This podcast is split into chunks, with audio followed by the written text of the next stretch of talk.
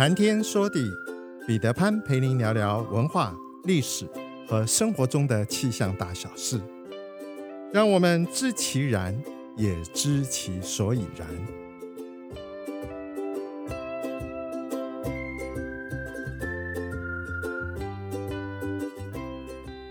谈天说地，潘大刚空中与您相会。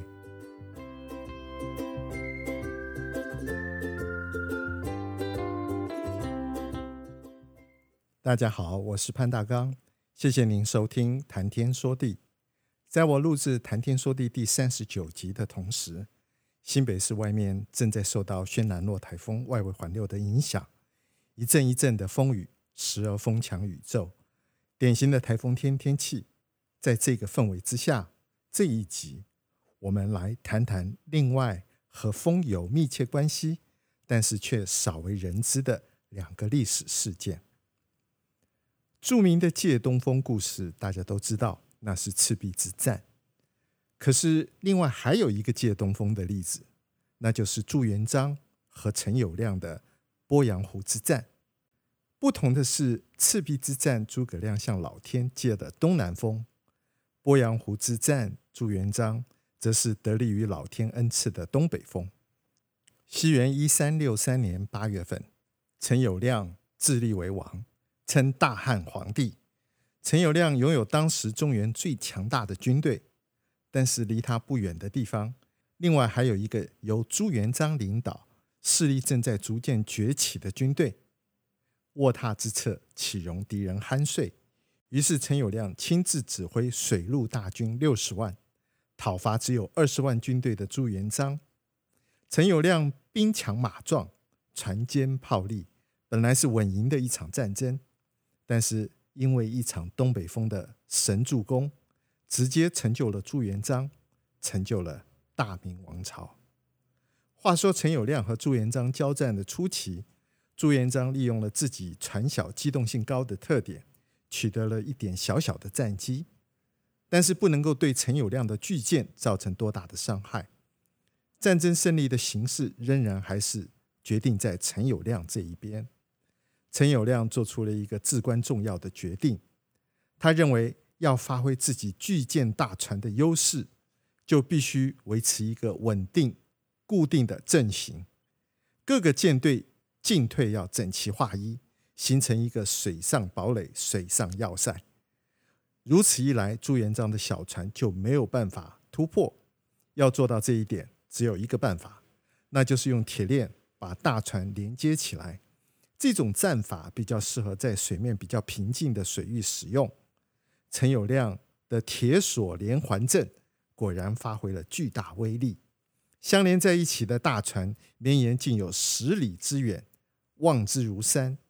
朱元璋连派三支舰队轮番进攻，但是因为船小不能够仰攻，因此也接连的受挫。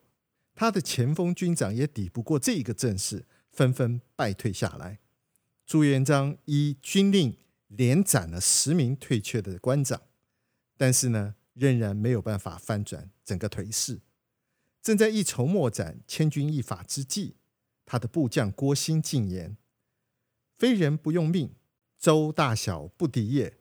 臣以为非火攻不可。”把它翻成白话文，就是说，不是我军不给力，实在是因为敌船太大了，阵势太强。我船小，很难在大船战阵之中发挥破敌之效。郭兴建议，非得用火攻才能发挥奇袭之效。朱元璋采纳了郭兴的建议，指挥敢死队驾驶七条装满火药和芦苇的船只，船上还放满了身披盔甲、插上兵器的稻草人，伪装成为进攻的模样，直接冲击陈友谅的铁索连环阵。这个时候，江上刮起了东北风。陈友谅对于风向的变化始料未及，七只火船横冲直撞，封住了火势，数百艘首尾相连的楼船彼此脱离不及，相继燃起大火。陈友谅的两个弟弟，还有一批将领也在大火中丧生。朱元璋军队乘胜追击，经此失利。陈友谅元气大伤。鄱阳湖之战是元朝末年朱元璋和陈友谅在鄱阳湖水域而进行的一场战略性的决战，它是明王朝建立的关键性事件。鄱阳湖战役之后，朱元璋的明军能够迅速的并吞江西，并且拿下湖南和湖北。再谈另外一个例子，那就是高举反清复明旗帜的郑成功，也曾因为天气而失利。清顺治十五年（西元一六五八年）三月，郑成功打算第二次北伐，他命各镇州师回返厦门，在厦门港整军精武，筹集粮饷，准备大举进攻江南。五月十三日，郑成功留黄庭、洪旭镇守厦门，并留下防卫金门，自己率甘辉等人北征，举兵攻入浙江沿海，准备攻入长江。六月要克镇江等地，七月打算进逼南京。不幸的是，他们在海上遇到了台风。面对陌生的海域和突然来到的台风。郑成功的船队顿时陷入了绝境，在巨大的风浪中，船舰不堪一击，有的直接葬身鱼腹，有的四散漂流，有的则是在大陆海岸搁浅。郑成功的官兵和家眷伤亡惨重，光光是溺水而死的就有八千余人，其中甚至还有郑成功的嫔妃和三个儿子。这一次猛烈的台风阻止了郑成功北上的步伐，被迫撤退回厦门，也暂时化解了清军面临的危局。在清顺治十四年，也就是西元一六五七年五月，到清顺治十六年，西元一六五九年四月，郑成功先后曾经三次北伐。从其军事行动的整体效果上面来评估。郑成功很有机会能够成功的收复大明故土，不过最后仍然功败垂成。在战略和战术上的讨论，郑成功三次北伐和最终无力反清复明的因素当然很多。不过肯定的是，台风的确是在郑成功第二次北伐中导致军事行动失利的关键性因素。我们除了以科学理解大自然的现象和它的原因之外，我们也来看看中华文化中对于风雨的神奇有哪一些内容。在《山海经·大荒北经》中说：“蚩尤作战，伐黄帝。”话说蚩尤兴兵打黄帝，黄帝命令应农攻打冀州的郊外，应农打算蓄水，而蚩尤则请风伯和雨师兴风作雨。使应农的计划失效。为了帮助应农能够对抗风伯和雨师，黄帝请天女拔下凡，拔施法术，让风进雨止，进而帮助了应农杀死蚩尤。蚩尤战败之后，风伯跟雨师归顺了黄帝，成为我们神话中掌控风雨的两位神仙。相传风伯，他的名字叫做飞廉。飞飞天的飞，廉是廉颇的廉，掌管着世间的风。他是位长相清奇的神兽，它有鹿的身体，但是却有豹一般的花纹。头长得像孔雀，但是却有长角。另外还长有一条像是蛇一样的尾巴。这样的长相够奇怪了吧？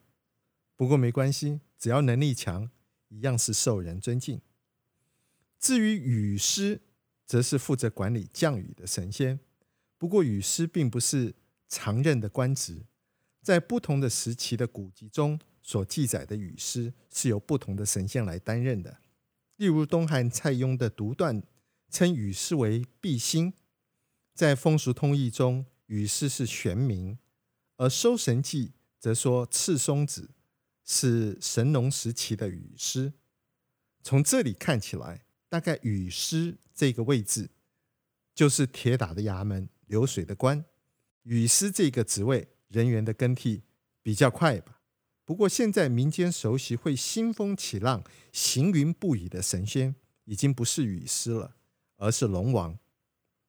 民俗文化和民俗文学作品中不乏有龙王的出现。传说中最负盛名的四海龙王有东海龙王敖广、南海龙王敖钦、西海龙王敖闰、北海龙王敖顺。《封神演义》中间则是记录了东海龙王名字叫做敖光，南海龙王名字叫敖明，西海龙王名字叫敖顺，北海龙王名字叫敖吉，看起来龙王这个职位也是流水的官。不过在四海龙王之中，普遍认为还是以东海龙王最为珍贵。最后，我们来回顾一下大家所熟悉的风和太阳的这个寓意故事。有一天，太阳和风在呛下，说谁比较有力？风说：“那当然是我了。你看下面那个穿外套的老先生，我跟你打赌。”我绝对可以很快的要他把外套给脱下来。说着，风就开始使劲用力的对这个老人在吹，希望那个老人的外套被风给吹下来。但是风越是用力吹他，老人则是把外套裹得越裹越紧。后来风吹得累了，就退了下去。太阳不疾不徐的走到前面来。发散着暖暖的阳光，照在老人的身上。没有多久，老人就开始热得擦起汗来，随后就把外套缓缓地脱了下来。伊索寓言这一则故事暗示了我们：柔性力量比粗野的暴力更加有效，仁慈温和的说服胜过武力的胁迫。温和的方法更容易达到目的，使用暴力是无法令人心服口服的。反而是给人温暖、尊重，让人心生欢喜、心悦诚服，才是正办。苍穹浩瀚，气象万千，月晕而风，础润而雨，见微知著。谈天说地，和您分享文化、历史和生活中的气象大小事，让天有不测风云不再是借口，让天气不再是行动的阻力。而是生活中的助力。想要知道更多，我们下次再会。